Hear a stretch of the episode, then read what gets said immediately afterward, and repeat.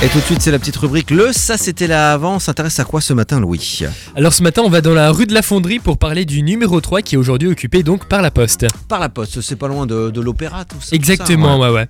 Et donc on remonte aujourd'hui jusqu'en 1680 quand à cet emplacement-là se trouvaient l'arsenal et la fonderie de Strasbourg du temps de la ville libre. 1680, c'est bien ça Mais en 1600 Bruno, tu étais déjà président de la radio.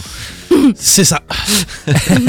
Continue, Louis. s'il te plaît. Mais en 1681, eh bien, la fonderie strasbourgeoise, qui avait donc fait la fortune de la ville, perd son autonomie en même temps que son arsenal, qui est à l'époque composé de 270 pièces, partie à Paris.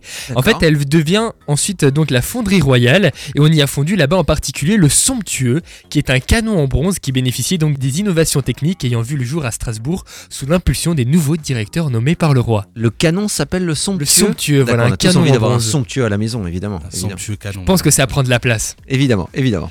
Après 1870, eh bien, le bâtiment servait d'écurie aux officiers de garnison et il sera aménagé en 1918 pardon, en entrepôt pour la brasserie Face de Königshofen. Ah, d'accord. En 1930, eh bien, les anciens ateliers étaient également occupés par le grand garage Broglie qui appartenait alors à Albert Fruenzols. Ah, d'accord. Sacré Albert. Sacré Albert. Tu le dis super bien. par Ah, contre. Aldebert.